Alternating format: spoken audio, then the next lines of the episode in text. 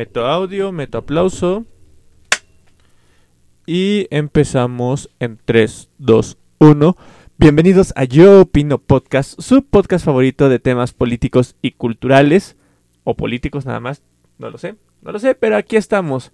¿Cómo estás, querido hermano? Me encuentro bien con un poco de hambre y tú, mi hermano. También con un poco de hambre, esperando nuestra doble comida porque mi hermano no sabe usar aplicaciones de celular y pidió dos veces la comida. No, eso no fue lo que sucedió, Sí, pero fue lo que sucedió y se acaba, acaba de quedar grabado. Muchas gracias. El día de hoy vamos a hablar que, hermano, hay muchas cosas sobre la mesa. P- Por ejemplo, ¿qué piensas de Ricardo Anaya? ¿Culpable o inocente? todo el mundo sabemos que es completamente inocente y por eso está escapando, porque es inocente a Se España. está, se está exiliando, güey. Se Ah, está se exiliando. autoexiliando. Que, se por cierto, a, a ver, vamos a hacer un paréntesis antes del tema principal. Es que, pues ya que estamos aquí, pues vamos a echar la chorcha chido, ¿no? Porque hay algo que sí quiero comentar contigo, que de hecho lo medio hablamos en la semana, pero pues, ¿por qué no? Del tema de, de la prisión, ¿no? De que el peje le dijo a Naya que. De o sea, si fuera un luchador social de verdad, la prisión enaltece, no, no, no, o sea, es, Ajá. es una muestra de que es un luchador comprometido con sus ideales. ¿Qué piensas con respecto a eso? Que en parte, o sea, tiene, sen- o sea, tiene cierta razón. O sea, porque si de verdad estás dispuesto a morir por la causa, pues ir a la prisión por la causa, pues eh, te sale barato, ¿no? Entonces no está tan comprometido con sus ideales y, y es que también en parte no está yendo a la cárcel por sus ideales, o sea, no, no se le está persiguiendo por ser la oposición, no se le está persiguiendo porque tenga ideas completamente radicales, sino se le está persiguiendo porque pues, prácticamente defraudó al fisco. güey. Sí, sí, sí, sí, porque si, si estuvieras luchando por tus ideales, te quedas aquí en México y luchas, ¿no? Enfrentas, Ajá. al menos, creo que los que han huido más bien ha sido porque dentro de esta amenaza de prisión había una amenaza contra sus vidas. Ajá. Pero bueno, no ha huido, se ha exiliado, ¿no? Quienes se han exiliado del país han sido porque no solo estaba la amenaza de prisión, sino la amenaza contra sus vidas. Y creo que en el caso de Ricardo Anaya no, no podríamos decir eso, ¿no? Ajá, para empezar, su, su vida no corre peligro. Para seguir, o sea, no tiene como un respaldo social. O sea, no podemos decir que es un luchador social porque no tiene un respaldo social. Porque no tiene como una. Pues sí, no está luchando Ideales. por. Ajá. Ajá. Sí, es que realmente tú ves los videos de, de Ricardo Anaya cuando intentó revivir su carrera política y no se le ve ningún ideal. No. O sea, eh, quieran o no, aunque sean muy pe- antipejistas y todo lo que quieran, Andrés Manuel, toda su lucha política ha compartido el ideal de una transformación eh, en México y de una transformación de lo que podríamos llamar entre comillas de izquierda, Ajá. ¿no? Entonces, este Ricardo Anaya pues no no, no tiene un ideal que se vea claro y, y, pues no hay una lucha social con respecto a ese ideal, Sí, de hecho, lo único que defiende a Naya es estar en contra de AMLO, básicamente. como toda la oposición ahorita. Ajá. Sí, o sea, porque, pues sí, ¿no? La campaña de AMLO fue anticorrupción y a favor de los pobres, ¿no? Básicamente. Y la campaña de Anaya, pues solo es anti-AMLO. Se supone que también sería como en favor de los pobres, pero pues esa bandera ya está tomada por el peje. Entonces, el que lucha, por así decirlo, en ese sentido, es el peje. Y Morena, ¿no? Con ellos. Entonces, pues, no sé cuál sea la bandera del movimiento social que según Ricardo Anaya está protegiendo y según por la cual lo están persiguiendo realmente. Sí, sí, sí. pues, Y es el problema de la oposición ahorita, ¿no? Que no tienen como en sí una bandera por la cual luchar porque, pues técnicamente no tienen más ideal que el de echar a Andrés Manuel de la presidencia, ¿no? No tienen un ideal a favor del pueblo de México, no tienen un ideal a favor de los menos favorecidos, no tienen una agencia porque están en contra de las comunidades LGBT, están en contra de, eh, podríamos decir a lo mejor del, del feminismo, por así decirlo, porque están en contra de, de eh, temas de la agenda del feminismo como el aborto y demás. Entonces, realmente la oposición no tiene una agenda más que ir en contra de la agenda que está gobernando ahorita, ¿no? Ajá. Porque, o sea, pon tú que a lo mejor incluso, aunque su agenda fuera estar a favor, a favor de las empresas o algo así, algo muy de derecha, ya es una agenda, ¿no? Sí. Ya es algo que tú ves claro y dices, ah, va, lo voy a apoyar. El problema es que ellos saben que si muestran su verdadera cara, nadie los va a apoyar, porque, por ejemplo, si su verdadera cara tiene que ver con volver a apoyar a estos empresarios que eran beneficiado- beneficiados antes de la llegada de la presidencia de Andrés Manuel López Obrador, ¿no? Entonces, si muestran esa cara, obviamente nadie los va a apoyar porque no me trae un beneficio a mí ni te trae un beneficio a ti. Vuelve a darle un beneficio a las altas esferas en el poder. Sí, o sea, básicamente podríamos pensar que si son oposición de Andrés Manuel y están en contra del modelo de Andrés Manuel, y Andrés Manuel ha dicho abiertamente que está en contra del modelo neoliberal, entonces ellos están a favor del modelo neoliberal, solo que no lo van a decir abiertamente por eso mismo que dices, porque no les beneficia políticamente. Y pues técnicamente esa sería su agenda, por así decirlo, ¿no? Y pues sí, no lo dicen abiertamente. Tal vez el único que sí como que lo dice un poco más es este, el del norte que acaba de ganar, que está chavo. Samuel García. Samuel García, ¿no? Que está un poquito, que lo dice un poquito más abiertamente, pues, porque eso en el norte es muy aceptado, Aceptable, ¿no? ajá. pero si ya hablamos de todo el país, pues ningún partido se va a poner esa playera. Y de cierta manera, pues los partidos políticos de México son bien tibios en general, todos. Y pues digo, si eres la oposición y si vas a estar defendiendo eso, pues dilo, ¿no? O sea, todo el mundo lo sabemos, simplemente estás, pues sí, eres un cobarde que no lo quiere aceptar. ¿Sabes quién tenía valor para decirlo que no es político mexicano? ¿Quién? Donald Trump. Pues sí, Quieras o no, Donald Trump tenía el valor de decir cuáles eran sus ideales políticos. No eran aceptables, pero los decía. sí. Bueno, su- sus ideales, entre comillas, más bien los ideales que él promovía para poder ganar la presidencia. Exacto. Porque yo no creo mucho que los ideales que decía eran realmente sus ideales, la verdad. La Yo sí. verdad. Sí, ¿Tú por- sí, de hecho, eh, algo que podemos darle a Trump es que a pesar de que no nos agrade su política, lo que mucho de lo que decía sí lo hacía. Entonces, y ten- tenía una muy buena retórica para nunca hablar de más, prometer de más y siempre como darle la vuelta de, ah, dije que iba a hacer esto y sí lo estoy haciendo, pero no es lo que ustedes esperaban. Pero bueno, ahí está nuestro querido Juan Guaidó, versión mexicana. Ricardo Anaya está exiliándose porque es inocente, ¿verdad? Según él. Según él. Entonces, bueno, ese es nuestro querido Ricardo Anaya. ¿Qué piensas de la llegada de la próxima presidenta de México a la Cámara de Senadores? Ah. Estamos hablando de Olga Sánchez Cordero. Cuando hubo en hace unas par de semanas en una conferencia de prensa, López Obrador dijo, ah, pues tengo varios candidatos de Morena que podrían llegar a la presidencia, Marcelo Ebrard, Claudia Sheinbaum, Tatiana Cloutier, etcétera, ¿no? Yo no recuerdo que haya mencionado a Sánchez Cordero, la Mm. verdad. No recuerdo que la haya mencionado y muchos analistas políticos empezaron a decir de, nah, es que a lo mejor tiene ahí algún candidato oculto que no mencionó y otros decían, no, como crees? A Andrés Manuel le encanta el, el- la farándula y le encanta el chismorreo, entonces dijo a los que son presidenciables, pero oh, oh, creo que con la llegada de Sánchez Cordero a la Cámara de Senadores tenemos una nueva presidenciable y creo yo que es una gran, gran, gran candidata para la presidencia, salvo a lo mejor el tema de la edad Ajá. que ya es ya investigamos que está incluso más grande que nuestro actual presidente, que creo yo que, que la señora está bastante conservada, eh, salvo por ese tema, yo creo que tenemos un gran candidato para las elecciones de Una 2024. gran candidata. Perdón, tienes razón, una gran candidata para las elecciones del 2024. un gran candidate para las elecciones del 2024. Y pues sí, o sea, estaba muy escondidita por ahí Sánchez Cordero. Como que nadie la vio venir a pesar de que estuvo en la Secretaría de Gobernación tres años, estuvo moviéndose en los temas a los que el peje le daba miedo. Entonces, El aborto, la marihuana. entonces pues como que estuvo haciendo bajita la mano, bueno, sí, campaña, por así decirlo. Porque pues sí, estaba saliendo mucho, a pesar de que pues nadie la tomaba en cuenta, como que todo el mundo dijo, ah, no, pues ya, ya está grande y nunca, como que tuvo, nunca fue muy aspiracionista que digamos, porque pues por lo que es, recuerdo, la mayor parte de su carrera política la pasó en el, en la Suprema Corte, no fue hasta ya poco más tiempo Hasta el triunfo de la cuarta Ajá. transformación. que ya se empezó a mover más en otros en otros ambientes entonces pues sí no nunca fue como de escándalos políticos como Ricardo Anaya como el jefe Diego como el PG como todos estos actores políticos ¿Por qué no decirlo incluso ahorita con Marcelo Ebrard y. Claudia Sheinbaum los temas de, de la línea del metro que lamentablemente se cayó? No, y, y deja todo eso, o sea, que se, pon- que se pusieran la medalla, la medallita, ¿no? O sea, por ejemplo, Marcelo Ebrard con las vacunas, ¿no? O con lo de ahorita de los refugiados de Afganistán.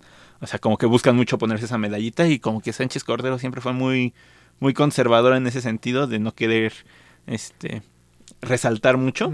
Y pues ahora la tenemos aquí, una mujer que ha pasado por los tres poderes de gobierno, el poder ejecutivo, legislativo, bueno, sí, ejecutivo, legislativo y judicial, y que creo que muy, muy pocas personas pueden decir que han logrado hacer eso. Estábamos viendo ya en la mañana que de los pocos es el admirado por AMLO, que es Benito Juárez, es de los pocos que ha logrado tanto como Sánchez Cordero. Y yo creo que ninguna mujer en México ha alcanzado a tener todos esos puestos que ha alcanzado Sánchez Cordero. Sánchez es Cordero. muy probable. Yo sería comprobarlo, pero estoy 99% seguro.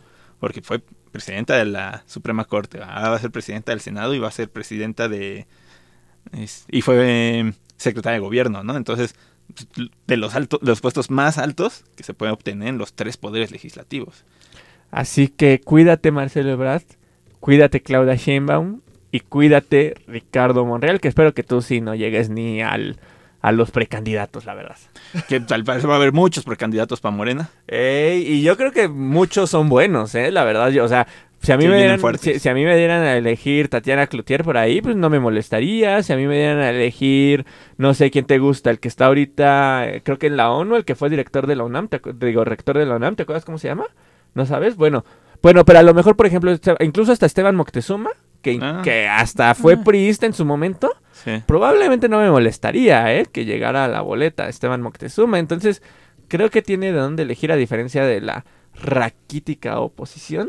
Sí, Pues, déjenos en los comentarios ustedes quién quieren. ¿A quién quieren ver en la boleta este 2024 por parte de Morena? a ver, así de a bote pronto, antes de que empiece todo el desmadre de las elecciones, ¿quién crees que van a mandar los partidos? Ah, es que está bien difícil, ¿eh? Porque para empezar, no sé si vaya a llegar la, la, la alianza PRI-PAN-PRD. No sé si vayan a llegar a, a- a la- a buen término en el 2024, pero supongamos que llegan a buen término. Yo creo que si Ricardo Monreal sobrevive a todo lo que le está pasando ahorita, él, él va a llegar como parte de la alianza PRI-PAN-PRD. Por algo lo defendí, digo Ricardo Anaya, perdón. Si Ricardo Anaya llega bien parado al final de esta historia, eh, seguramente lo van a mandar con Alianza PRI-PAN-PRD. Por algo lo defendieron cuando empezó esta persecución, entre comillas. Entonces yo creo que ese va a ser el candidato de, de la, de la mal llamada oposición, ¿no? Si existe la ruptura, yo creo, es muy probable, ya te lo había dicho, yo creo que van a intentar jalar a Ricardo, ahora sí a Ricardo Monreal, al PRI. Porque ya Ricardo Monreal estuvo en el PRI. Entonces yo creo que, que probablemente lo vayan a intentar jalar. Si no es Ricardo Monreal para el PRI, no lo sé, porque eh, tengo entendido que el presidente del PRI está buscando una candidatura, pero no tiene la fuerza Sí, no. para llegar a la candidatura, entonces está medio difícil. A lo mejor la alianza PRI-PAN-PRD, a lo mejor volvi- volvería a aventarse un tiro enviando a Margarita Zavala, a la, ex- a la esposa de, de Felipe Calderón, que ahorita no me acuerdo en qué puesto político tiene, pero tiene un puesto político, y precisamente fue con la alianza PRI-PAN-PRD a conseguir ese puesto político, entonces la vería factible. Y para Morena también está medio difícil porque a diferencia de la oposición, ellos tienen muchos candidatos. Entonces yo estoy entre Marcelo Ebrard, Claudia Sheinbaum y ahorita con el nuevo jugador metido a, a- a la partida, Sánchez Cordero. No solo me atrevería a decir que son como los más probables, sino que son mis gallos. ¿No? Sí. O sea, son por los que yo uno. apostaría. A mí me gustaría Sánchez Cordero. Pero en este momento es la que veo menos factible por presencia. Por presencia en medios. Recordemos que también eso es muy importante. Por presencia en medios yo la veo un poco factible. Pero si juega bien sus cartas estos tres años que quedan, a mí me gustaría y creo que es la mejor candidata. Entonces, Sánchez Cordero. Tú dices Sánchez Cordero, Ricardo Anaya, posiblemente Monreal en el PRI o el actual presidente del PRI. Ah, Ajá, Moreno. Y ya, nada más esos tres. Y, y tal vez Samuel García o el de Guadalajara, no me acuerdo ahorita cómo se Ah, llama. es- de- sí, mm, eh, eh, El pelón. Ajá. No, no me acuerdo. Eh, sí, se no, llama. ahorita tampoco. Ahí, sí, eh, ahí está la poca presencia que tiene en medios. Eh, ojo, ahí Movimiento Ciudadano. Porque creo que es más, es más, tiene más presencia eh, Samuel García. Pero también va a tenerle que echar muchas ganas. Tres años si quiere ser candidato. Porque son tres años nada más los que tiene. O sea, es que el de, Para ser presidenciable. el de Guadalajara hubo un ratote en el que el único que escuchabas Alfaro. de Alfaro, el único que escuchabas de él eran los levantones que había en Sí. Guadalajara, las corrupciones que se la le represión en el metro cuando fue la protesta. Entonces, Como eh, que yo creo que no es un buen presidenciable. Sí, siento que por eso ya no quiere salir en medios porque nada más se hablaba mal de él cuando salía en medios. Pero eh, su- suena bien. Yo, yo te apoyo con Ricardo Anaya segurísimo por la oposición. Este De, de Morena, yo sí, ya con lo de actualmente, me gustaría que estuviera Sánchez, Sánchez Cordero. Sí, sí, sí. este. ay, se me el, el, el nombre del norteño este. ¿cómo Ah? Samuel este, García. Samuel García. Samuel Ajá. García seguramente va a estar ahí. Y ahorita pensándolo, tal vez Monreal se vaya aparte, ¿eh? Yo, yo Como digo- independiente. no como independiente, tal vez se saque otro partido de la manga. Ya lo intentó. Es que el problema es que no puedes. No sé si puedas mandar presidente con un partido. Tal vez se mande de independiente. No sé. No sé, no sé cuánta sea su hambre por hueso, pero estoy seguro que lo vamos a ver en boleta en el 2024. Sí. Ya sea por aquí en la Ciudad de México o por... Por La la, presidencia. Y el problema ahí es que yo creo que si juega esa carta, no solo no va a ganar nada, sino que va a perderlo todo. O sea, si se avienta como candidato de otro partido nuevo, por así decirlo, yo creo que no solo no va a ganar la presidencia, sino que se arriesga a perder las alianzas que tenga con el futuro presidente, que probablemente, lo siento opositores, pero probablemente sea otra vez Morena. Sí, y estoy 90% seguro de que va a ser la primera presidenta de México. Sí, yo también estoy Sí. 90% seguro que va por ahí. Ok, ahora sí. El tema que teníamos un poquito más fuerte para el día de hoy. El regreso a clases, que para este el día que estamos publicando, jueves. Ya. Ya sucedió. ya sucedió. ¿Qué piensas, querido hermano, del regreso a clases? Pues para empezar, se está haciendo un san desmadre con esto del regreso a clases. De que, que si regresen, no regresen. Este, hay unos que quieren regresar y otros que no quieren regresar. Y también no es nuevo, o sea, desde que inició la pandemia ha habido este san desmadre de que el regreso a clases es incierto, ¿no? No sabes si vas a regresar a presencial o no. Digo, mínimo el último ciclo escolar, pues se asumió, todos asumimos que iba a ser en línea, ¿no? Entonces no hubo tanta bronca. Pero pues, ahorita está la incertidumbre, ¿no? De regresamos o no regresamos en línea o presencial. Y pues el presidente dijo su este, desgraciado comentario de... Llueve, trueno, relampagué. Y pues ya nos llegó una lluvia llamada variante Delta. Exacto. Y un trueno que se llama alza en los casos. Y un relámpago que se llama los niños también se contagian, señor presidente. Ah, sí. Y, o sea, es muy desafortunado porque eso sí suena muy dictatorial. Ajá. También como que no ha sabido aprovecharlo eso la oposición. Porque pues, suena con puño de hierro, se hace lo que yo digo y todos se chingan. Y de todos modos creo que ni le salió. Porque creo que sí hay escuelas que ya decidieron que no, Sí, no, que de, no hay regreso. de hecho mucho lo que ha sucedido con su sexenio, que él dice una cosa y ya su gabinete dice otra cosa, ¿no? Que fue lo que sucedió con López Gatel, este, de que el presidente decía una cosa y Gatel decía otra cosa. Sucedía también con la SEP, de que, bueno, con todas sus secretarías creo que muchas veces el PG dice una cosa y ya después la secretaría lo contradice. Eh, señor presidente, las cosas no son así. Exacto. Ten- tenemos todo una- un sistema democrático que evita que llueve, trueno, relampaguee, usted fuerce el regreso a clases, ¿no? Oh, pero entonces me estás diciendo que no vivimos en una dictadura. Desgraciadamente no, mi hermano. No vivimos en la dictadura del proletariado, entonces no. No vivimos en una dictadura.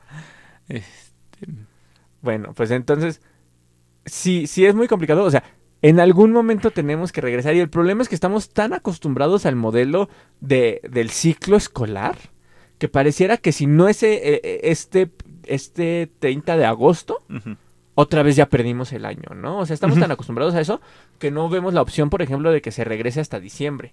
O no vemos la opción de que se regrese en octubre. Entiendo, digo, yo di clases porque probablemente esté por ahí alguien que diga, "Eh, es que no entiendes, que no sé qué. Entiendo que es complicado, entiendo que es complejo. Pero es que la verdad es que sea, eh, insisto, hay lluvia, truenos y relámpagos ahorita como para que regresen a clases. Y ustedes, si me están escuchando y son maestros, lo saben. Ustedes, si me están escuchando y son padres de familia, lo saben. Y sé que ahorita mucha gente, ya sea por necesidad o por comodidad, que son cosas completamente diferentes, pero los dos factores juegan. eh, es- estoy seguro que esos dos eh, factores están ahí involucrados para que tú quieras que tu hijo regrese a clases. Sí. No, pero. Pues es que está bien complicado. Está bien complicado. Porque si es muy. Ahorita, ahorita creo que es muy riesgoso. Es algo que tiene que Sí, pasar. eso sí. Tiene que Eso pasar sí o sí. Y va a pasar con el COVID, porque el COVID está en nuestra vida ya. Y, Y, se va a quedar. quedarse. Y se va a quedar así constante, latiente, mínimo otro año u otros dos años más. O sea, latiente del hecho de que vamos a ver que la curva sube y baja y sube y baja. ¿No? Lamentablemente, y lo único que nos queda va a ser intentar cuidarnos lo más que se pueda. Entonces se tiene que regresar. El problema ahorita es, ¿ya estamos listos para regresar? Pero, pero es que tú has sido profesor y has trabajado en gobierno. No es tan pelada como para decir de, ah, bueno, no regresamos de 30, regresamos en una semana. Tú sabes que con la burocracia, si tú retrasas un evento una semana, se hace un desastre todo el sistema burocrático. Es que ese es el problema. Y ahora tú trabajaste en una estructura relativamente pequeña. A todo el sistema educativo, retrásalo una semana, un mes, dos meses, se va a hacer un cagadero en la administración educativa que de por sí, o sea, el sistema educativo de México, la administración es un cagadero, o sea, tienes que moverle con pincitas para que no se desmorone. Ah, retrasa el regreso a clases, pues también lo vas a hacer. Digo, ¿se tiene que regresar el 30 de agosto? Sí, pero no necesariamente presencialmente. O sea, ya nos aventamos todo un año de, de clases en línea. Este. Para. Y no tiene sentido que quieras apresurarlo. Entonces. Ya llegó. No se tardó. Ahí está. Está grabando. Sí, está grabando. Mete aplauso. Y regresamos en 3, 2, 1. Regresamos después de un pequeño error, bueno, no error técnico, de una pérdida pequeña técnica. Querido hermano, ya, ya te alimentaste, ya estás más tranquilo. Ya, ya mis ideas están fluyendo Ya, nuevamente. ya, hermano. ya en pequeño cerdo burgués ya comió, ya está más tranquilito, ¿verdad? Ya, ya, ya. Ya, ya, Tantos niños muriéndose de hambre en África, pero usted ya comió. Lo siento, lo siento. Tengo ese este raro lujo de alimentarme tres veces al día. Oye, ese chiste podría ser considerado como clasista, el de tantos niños muriéndose de hambre en África y tú no te comes la sopa. Pues no, ¿por qué? No bueno, sé. sí, bueno, sí, tal vez más, más que clasista racista, ¿no? Porque, pues, porque África, ¿no? Tienes niños muriéndose de hambre aquí en la Ciudad de México, Bueno, entonces... ok, disculpen ese comentario heredado de mis tías. Continuemos, continuemos mejor con el regreso a clases. ¿Quieres continuar con algún hilo de idea o retomo yo algo o cómo quieres? Pues creo que me fluya quedé en que me parecía innecesario apresurar el regreso a clases presenciales. Y más que nada porque, o sea, se supone que tuvimos, hemos estado año y medio en clases en línea. Y en año y medio no han logrado entender cómo dar clases en línea. O sea, ya es para que a estas alturas la SEP ya había encontrado una forma de dar clases en línea y decir, bueno, si nos tenemos que atrasar otro bimestre más, en el caso de primaria y secundaria que se lleva por bimestre, pues no importa, ¿no? Porque ya después de año y medio en cuarentena, pues ya sabemos cómo dar clases a distancia. Pero nunca lo hicieron. Entonces, o sea, si hubieran hecho bien su trabajo desde un principio, ahorita no estaríamos teniendo esta conversación. Vuelvan a sacar el programa, aprende desde casa, por favor, me conviene a mí que escribía los guiones ahí. Gracias. y es que es eso, o sea, ahí sí hizo una enorme inversión de dinero para dar clases. Ah, tenemos un... Ok, pausa. ¿Qué te da cosa agarrarlo? ¡Ah! Ya se saltó mi ropa. Está brincando, güey, y quería grabarlo. Ya se murió.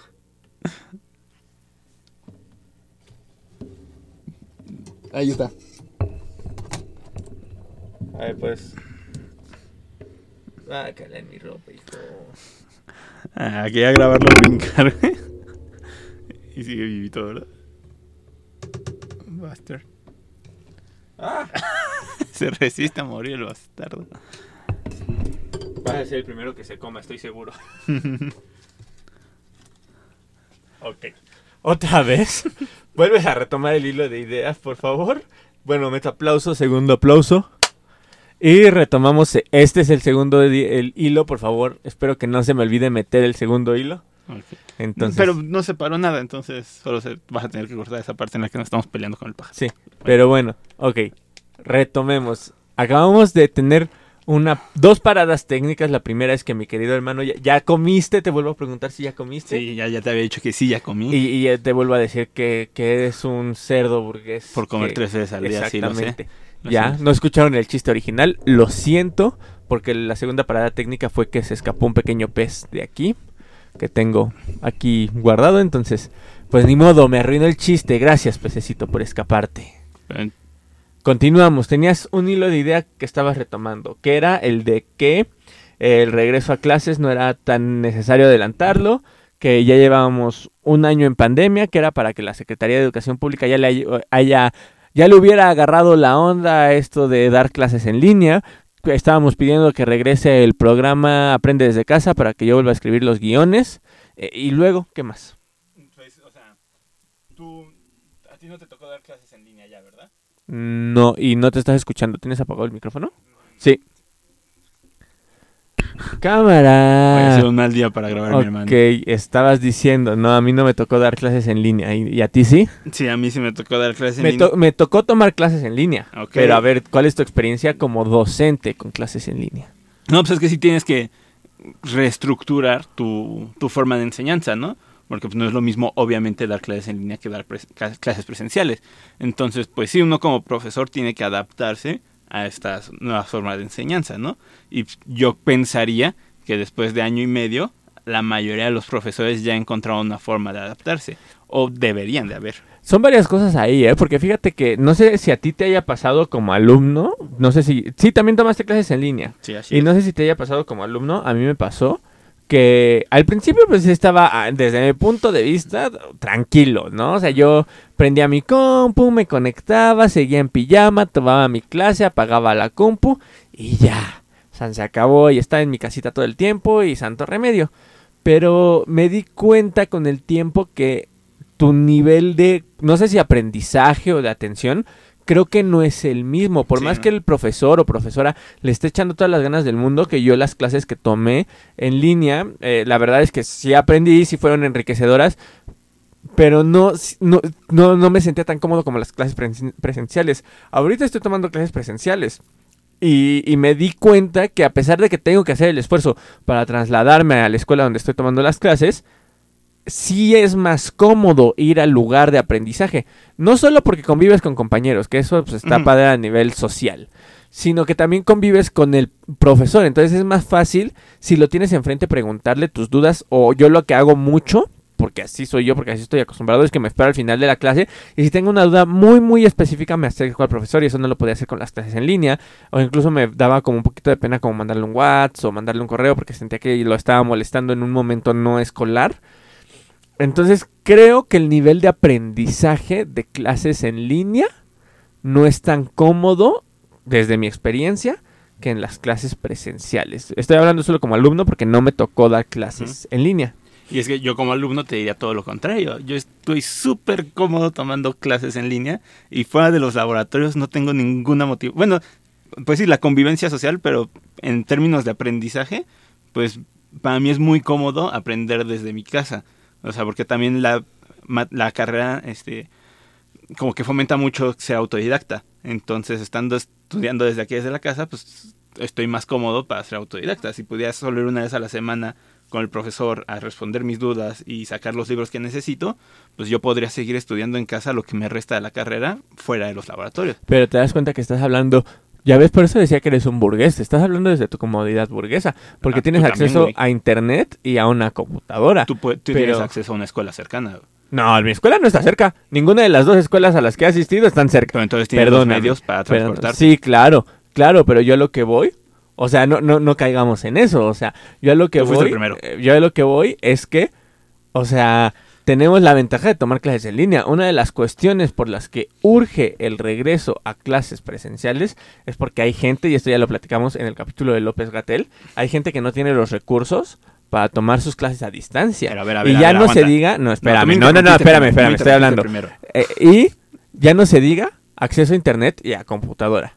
Pero tú me interrumpiste primero, mi hermano. A ver, aguanta, no, también, No, no, no, no, me dejas terminar mi línea. A ver, a ver, te estaba diciendo, te estaba diciendo, yo estoy más cómodo estudiando en línea. Todos, tú deberías de tener la oportunidad de elegir cómo quieres estudiar. Si tú quieres ir a tus clases, arre, que es lo que muchos están quejando, ¿no? y, o sea, yo estoy cómodo porque los profesores sí se tomaron el tiempo para tomar las, este, pues sí, para aprender nuevas formas de aprendizaje.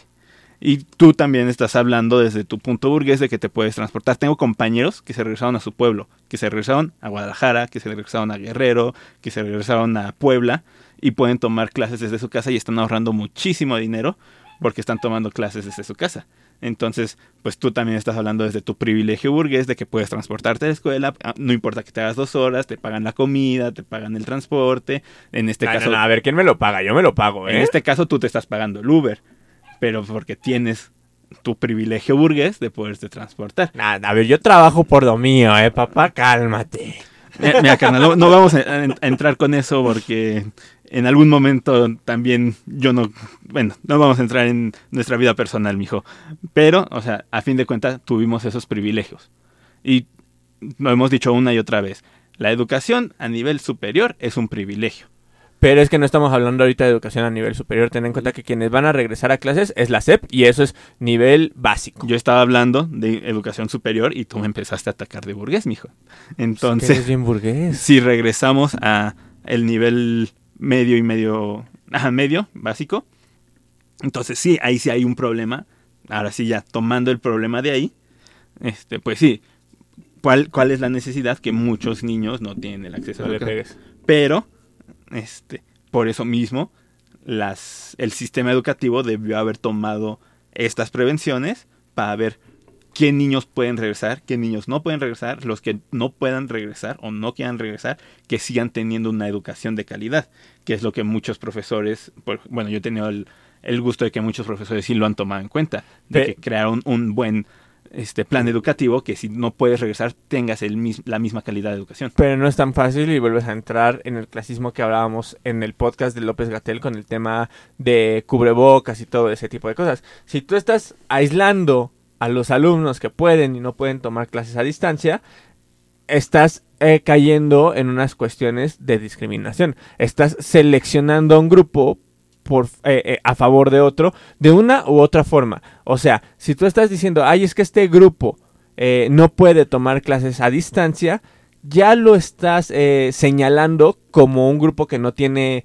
acceso económico, etcétera, y lo estás evidenciando. Y entonces ahí ya estás entrando en problemas, podríamos llamar incluso hasta de discriminación, porque estás señalizando la problemática de un grupo de personas dentro de un ambiente social escolar. No entonces, si estás hablando de un grupo de 50 personas, de, por ejemplo, yo estoy pensando en la secundaria donde yo estudiaba, que el grupo era como de 50. Y de ese grupo de 50, 20 podemos tomar clases a distancia y 30 tienen que ir a la escuela. Y ahí existe, ahí va a existir un tema de que probablemente los alumnos, porque todos sabemos cómo son las, las secundarias públicas aquí en México, eh, puede haber un, ca- casos de bullying, de, ay, es que tú eres pobre y no tienes una computadora, ay, es que a ti sí te mandaron a la escuela. Eso es una de las cosas por la que estás poniéndote en problemas. Por eso, en muchos aspectos de propuestas educativas, el gobierno actual ha quitado ciertos, podríamos llamar privilegios, entre comillas. Por ejemplo, algo que fue súper polémico al principio del sexenio fue que quitó las becas de excelencia escolar y las mantuvo como unas becas para todos. Y todo el mundo se empezó a quejar, ay, es que ¿por qué quita las becas de excelencia? Y lo dijo el mismo presidente, porque aquí todos somos iguales, no hay nadie especial. Y es lo mismo con esto, o todos regresamos o todos nos quedamos en casa. Que de todos modos muchas escuelas esa fue su solución, la que estás sí. diciendo, que unos se queden en casa y otros vayan. Pero la propuesta del gobierno es que todos regresen. ¿Por qué? Porque si unos se quedan y otros van, estás cayendo en temas de discriminación No. poblacional de un sector. No, porque los, o sea, no debería de ser así, o sea, porque el, el problema vendría a ser de que los dos van a recibir el mismo, la misma calidad de educación.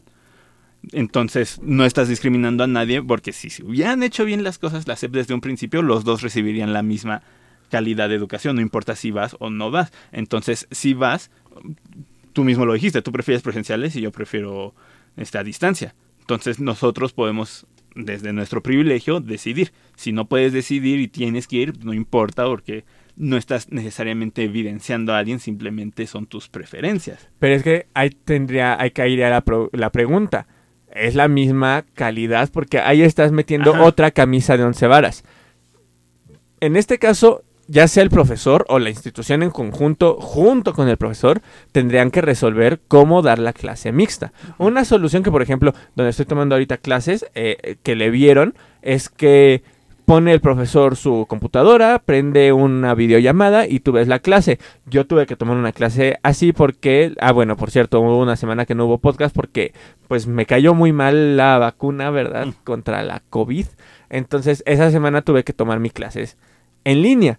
Y realmente o sea, a pesar de que la escuela, y lo agradezco, está haciendo el esfuerzo para que yo termine mi clase, había momentos en los que no veía al profesor en pantalla, o no podía, no podía participar bien en la clase, tenía que gritar para que se impusiera mi voz porque se tenía que escuchar en la pantalla, el sonido rebotaba porque pues, obviamente estaba en un salón de clases, el profesor no traía un micrófono, e, era una infraestructura diferente, entonces este modelo mixto a mí realmente no me funcionó, hubieron cosas de la clase que me perdí y que tuve que reforzar al momento que fui a la presencial, entonces por ejemplo, estuve viendo que el TEC de Monterrey, pero estamos hablando del TEC de Monterrey, que es una escuela de paga con recursos, lo, que implementó, no, no, no, espera, lo que implementó fue que puso ahí una pantalla, entonces tengo entendido que lo que van a hacer va a ser que, así como dices, va a haber alumnos que pues, si quieren presencial, van a ir presencial, y los que quieran en línea, el profesor va a hacer como una videollamada normal, pero ellos sí implementaron una infraestructura que permita el modelo mixto. Pero, ¿cuál es el, o sea, cuál es el problema? Precisamente lo que te acabo de decir, que estamos hablando de una escuela de paga que tuvo los recursos económicos para pagar esa infraestructura. Hablemos de una escuela pública que luego no tiene ni para pagar eh, los recursos que utilizan para limpiar las mesas, de dónde van a sacar recursos para poner una pantalla gigante donde el profesor pueda dar clases, porque déjame ya con esto termino. A mí como profesor, la institución me tiene que dar todos mis recursos. Yo no tengo que poner micrófono, yo no tengo que poner computadora, yo no tengo que poner nada. A mí la institución me tiene que dar los recursos. Entonces, ¿de dónde va a sacar el presupuesto la SEP para dar en todas las escuelas recursos suficientes para que yo pueda dar un modelo mixto de enseñanza? Es que se supone que ya lo debería de tener, porque durante toda la pandemia estuvo dando clases. Entonces me está, o sea, lo que están admitiendo con esto es que durante el año y medio que estuvieron dando clases en línea, la calidad de educación fue pésima. Porque entonces me estás diciendo que no sirvió de nada y entonces por eso tienen que regresar. Y entonces todo este año y medio que estuvieron todos los pobres niños quemándose las pestañas enfrente de una pantalla, no sirvió de nada porque todo lo que implementaron no sirvió de nada y no lo pueden seguir implementando porque es una basura. Entonces. Yo no creo que fuera pésima, yo creo que no cumplió con lo que se requería para darle una educación completa a todo mundo. Entonces me estás diciendo que si la educación en línea no sirvió igual que la educación presencial y todo este año y medio que tomaron los niños no sirvió igual que si hubieran ido presencialmente. Pero es que eso ya todo el mundo lo sabemos. Entonces sí necesitan regresar. Sí. Entonces, pues el presidente está haciendo lo correcto al obligarlos a regresar. Es, que, es que yo en ningún momento dije que no se necesita regresar, se necesita regresar. O sea, eso es obvio y lo dije desde el principio. Se necesita regresar a clases. El problema es que lamentablemente creo que no estamos en condiciones para regresar a clases. Esas son las dos diferencias de ideas.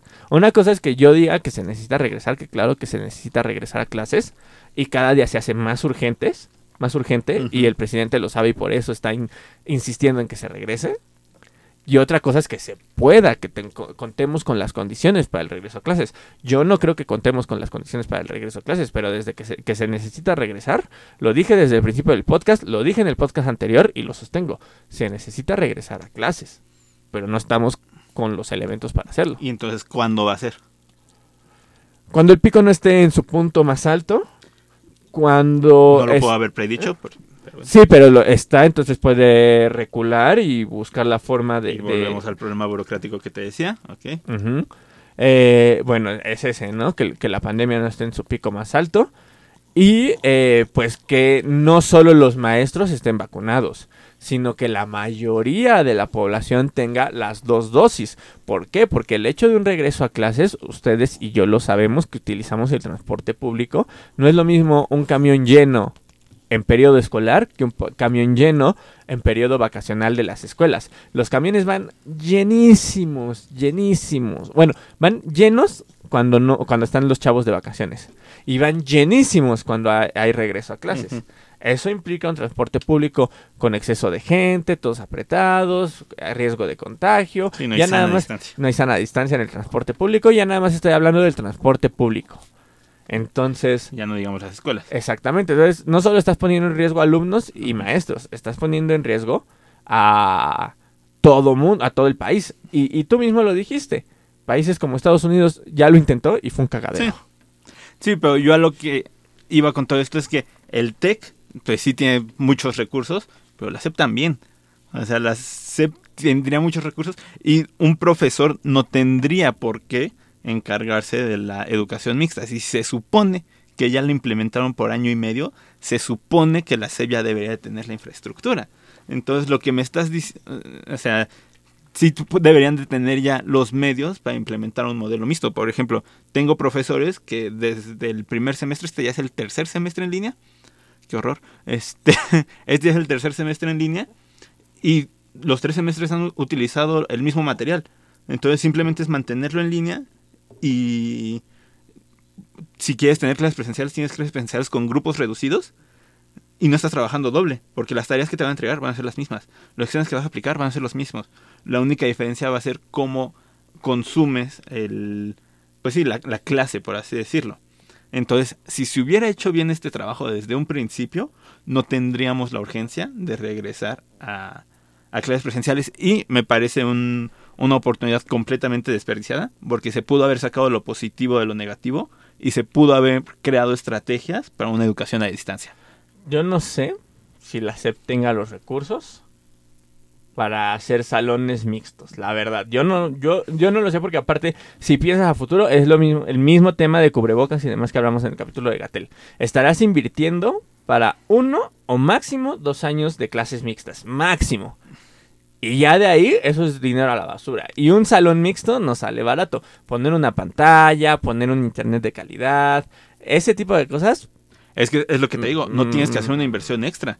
Si lo hubieran hecho desde un principio, la inversión que se hizo desde hace año y medio de generar una infraestructura para la educación a distancia durante toda la pandemia, se podría aprovechar para una educación mixta en este momento. Pero es que nunca se hizo inversión para una infraestructura mixta. Ajá, por eso te digo, me parece una oportunidad desperdiciada. Porque si se hubiera hecho bien esto desde un principio, ahorita se podría tener un regreso mixto y no este, existiría ningún riesgo y no existiría ninguna inversión extra. Porque la inversión se hizo durante toda la cuarentena. Entonces sí se podría hacer un regreso mixto, pero como durante toda la cuarentena todos, toda la educación a distancia se hizo con las patas, por eso ahorita no podemos tener un regreso mixto. No porque no haya presupuesto, sino porque desde un principio se hicieron las cosas mal. Yo creo que no se hizo con las patas. Yo creo que se hizo con la idea de que en algún momento íbamos a regresar a clases. ¿Eso qué quiere decir? Que no se tomó en cuenta un plan a futuro de una educación mixta, sino que se tomó en cuenta un plan de contingencia en el momento, que era solucionar el problema del momento pensando en un futuro volver a la normalidad, que es lo que está pasando precisamente. Se pensó en un, en un proyecto de contingencia, que fue el proyecto de Aprende desde casa, todo ese proyecto funcionó por un año, el gobierno se dio cuenta que de todos modos es inevitable el regreso a clases y ahorita lo que se está implementando es el inevitable regreso a clases presenciales. El sistema Aprende en casa tan no funcionó, que hace rato me dijiste que no funcionó, que ahorita están forzando el regreso a clases. Si el programa Aprende a casa hubiera funcionado, ahorita no habría una necesidad de regresar a clases. Pero es que no, no funcionó porque no se tiene eh, como sociedad mexicana las posibilidades de que funcione. Que era lo que te decía, no todos tienen acceso a internet, no todos tienen acceso a una computadora, no todos tienen acceso a una televisión o al radio. Decídete, ¿funcionó o no funcionó? Funcionó para la contingencia, pero no funcionó a largo, no funciona a largo plazo. Entonces, si funcionó para la contingencia, ¿por qué es necesario regresar? La contingencia sigue. Porque nos estamos enfrentando a que ya es necesario que los jóvenes retomen sus aprendizajes presenciales. Si el sistema aprende en casa funcionó. Porque, porque no, no funciona para todos. Ah, entonces no funcionó. No para todos. Entonces. O sea, no todo es negro y blanco. No, pues es que tú me estás diciendo funciona y no funciona. Entonces, ¿funciona o no funciona? Funcionó para la contingencia. Y la contingencia sigue. Entonces, Pero no igual. ¿Cómo entonces ya se puede regresar a clases? No. Carnal, ya llegaste a tu contradicción que necesitábamos en este podcast. ¿Funciona o no funciona el sistema Aprende en casa? Sí. Entonces podemos no regresar a clases y seguir con el sistema Aprende en casa. No. Entonces te estás contradiciendo como buen maromero de la 4T. No. sí. Y, o sea, lo que te digo es este un, un problema, o sea, fue un problema de esta visión cortoplacista de la que está acostumbrada los políticos mexicanos. O sea, la política mexicana es súper cortoplacista en todas sus visiones. Ellos solo piensan en los beneficios que van a tener en ese sexenio y si beneficia al próximo sexenio, olvídate, no lo voy a hacer, ¿no? Entonces, si desde un principio no hubieran visto esto como un problema de contingencia, sino como una oportunidad de generar un sistema de aprende en casa correctamente, esto se pudo haber mantenido durante toda la vida. Y ¿Cuál es uno de los mayores problemas de dar clases en presenciales en escuelas públicas? ¿Ahorita o siempre? Toda la vida. ¿Cuál es uno de los mayores problemas? Ajá, como la estudiante y como falta, alumno. la falta de espacio. Exacto. Entonces, imagínate que el sistema aprende en casa hubiera funcionado y pudieras reducir a la mitad los salones. Que solo fueran, al- en lugar de tener 30 en un salón, tuvieras 15 cada, cada hora, porque los, los otros 15 están aprendiendo en casa y se van turnando. Que es como más o menos lo quieren hacer ahorita. Entonces, si se hubiera implementado bien el sistema aprende en casa, se podría hacer eso. Y podrías desahogar enormemente el sistema educativo, que es el gran problema que tiene. Que tú como profesor teniendo un grupo de 30 alumnos, no, o sea, por muy buen profesor que seas, no puedes dar bien la clase. Entonces, si, si hubiera funcionado el sistema aprende en casa, se podía haber hecho eso. Y hubiera sido una oportunidad enorme, súper bien aprovechada, haber implementado bien el sistema aprende en casa para desahogar al sistema educativo que tenemos actualmente y modernizarlo. Porque es como yo dando clases en línea y muchos profesores dando clases en línea, tus, tus herramientas digitales son enormes. O sea, tienes muchísimas aplicaciones, este, videos, o sea, todo lo tienes a la mano, tienes todo el internet a la mano. Y podrías haber solucionado el problema de los que no tienen acceso al internet, pues, con bibliotecas públicas, etcétera, etcétera. O sea, la infraestructura para dar internet no a toda la población, sino a una parte, pues también sí la tenemos. Tenemos muchísimas bibliotecas públicas con computadoras e internet. Entonces, sí, muchas personas no tienen acceso, pero si solo una parte de esas personas están en el modelo a distancia y otra parte está en el modelo presencial, esto se pudiera haber aprovechado muchísimo y fue una oportunidad completamente desperdiciada y lo hicieron, el problema aprende en casa lo hicieron con las patas, no funcionó y por eso se tiene que regresar a clases. Pero pues, el pero porque si hubiera funcionado no tendríamos que regresar a clases. Pero se hacía muy, muy buen material. Muy buen material en el programa Aprende en Casa, la verdad. Es, Muy buen material. Los programas de Aprende en Casa, excelente material, excelentes programas, excelente producción. La verdad es que ahí no hay queja, la en, verdad. en- en particular las clases de bachillerato de Exactamente, no vamos a decir cuáles, pero las de bachillerato.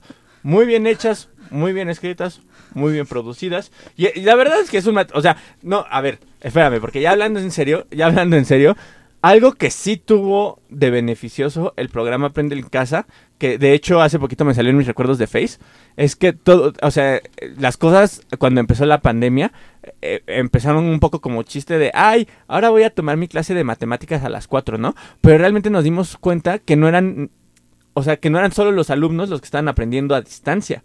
Los que tenían acceso al programa Aprende en Casa en sus televisiones o en su computadora, muchas veces incluso hasta los papás o los hermanos aprendían de las clases de matemáticas, de las clases de, de español, etcétera. Entonces, estos programas que lanzó la SEP, creas, quieras o no, sí funcionaran, sí funcionaban bien como material didáctico, como un material didáctico que incluso hasta se puede seguir compartiendo en las escuelas, se puede seguir compartiendo en la televisión, o sea, es como ver programas de funcionaban como programas de Canal 11 o de Discovery Kids, más o menos, por ahí van. Pues sí, el problema es que lo vieron cortoplacismo solo para la contingencia.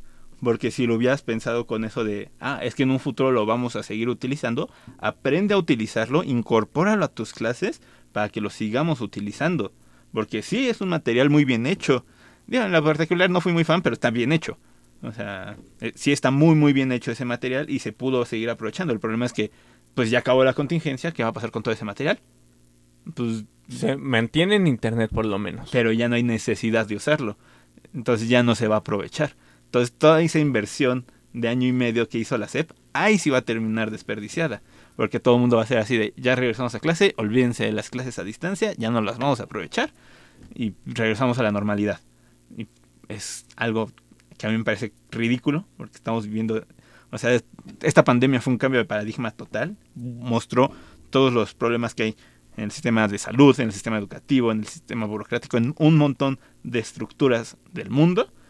Y todo el mundo solo intentó, bueno, casi todo el mundo, en casi todas las esferas, solo buscaron resolver el problema cortoplacista. No buscaron aprovechar esta situación para ejercer el cambio de paradigma que era. Y eso incluye la educación y por eso urge el regreso a clases. Moraleja, saquen más pro- capítulos del programa Aprende en Casa y sigan contratando a los excelentes guionistas que tenían para esos programas. Pero algo que también quería comentar, ya para cerrar este tema, es una vez más el miedo que se está generando en los medios de comunicación, que yo no entiendo bien cuál es su objetivo con ese miedo.